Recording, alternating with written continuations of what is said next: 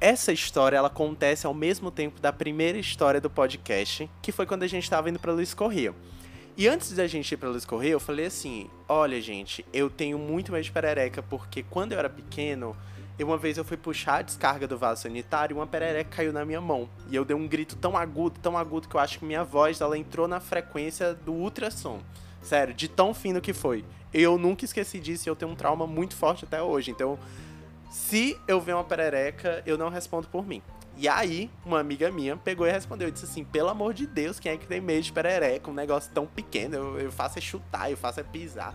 Como é que um homem desse tem medo de perereca? Aí eu falei assim: tá bom, amiga, mas assim, eu tenho medo. Por favor. Eu não. Eu, eu tenho muito medo. E aí ela. Hum, não sei o que. Aí, beleza, guarda essa informação. Ela ficou resmungando lá, né?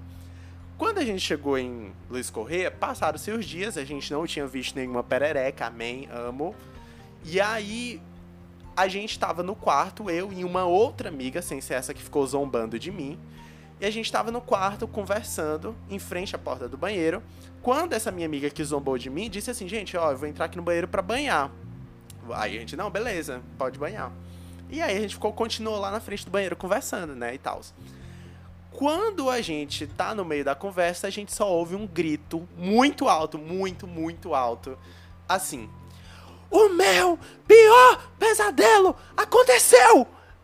Eu e a minha amiga que tava conversando, a gente se olhou assim com o olho tão arregalado. E a gente, na mesma hora, começou a rir muito. Muito, porque foi uma, o, o grito mais engraçado que eu já ouvi na minha vida. E a gente começou a chorar, de rir, chorar. A gente nem sabia o que tinha acontecido, mas só desse grito a gente já começou a rir. No primeiro momento, a gente achou que o celular da menina tinha caído no vaso sanitário, dentro da água, e além da água, ainda, sei lá, tava sujo de merda. Enfim, a gente já pensou logo isso. Quando a gente pensa que não, depois a gente descobre que simplesmente a menina, enquanto tava banhando, tinha. Ficou, né? Enquanto a menina tava banhando, ela foi abrir o box para sair do banheiro, porque ela tinha acabado de banhar. E na maçaneta de abrir o box estava parado uma linda perereca, onde você puxa para abrir o, abrir o box. E ela, e ela não conseguia sair, porque ela ficou presa com a perereca. Onde é que ela ia sair? Que a perereca estava empatando a saída dela. E aí a gente começou a rir muito, muito, muito. E ela não tinha nem como pedir ajuda porque o banheiro tava trancado. Segundo, que ela tava pelada. Então, o que é que a gente ia, né, fazer com o banheiro trancado, ela pelada? A gente não tinha nem como ajudar ela. E ela ali trancada com a perereca.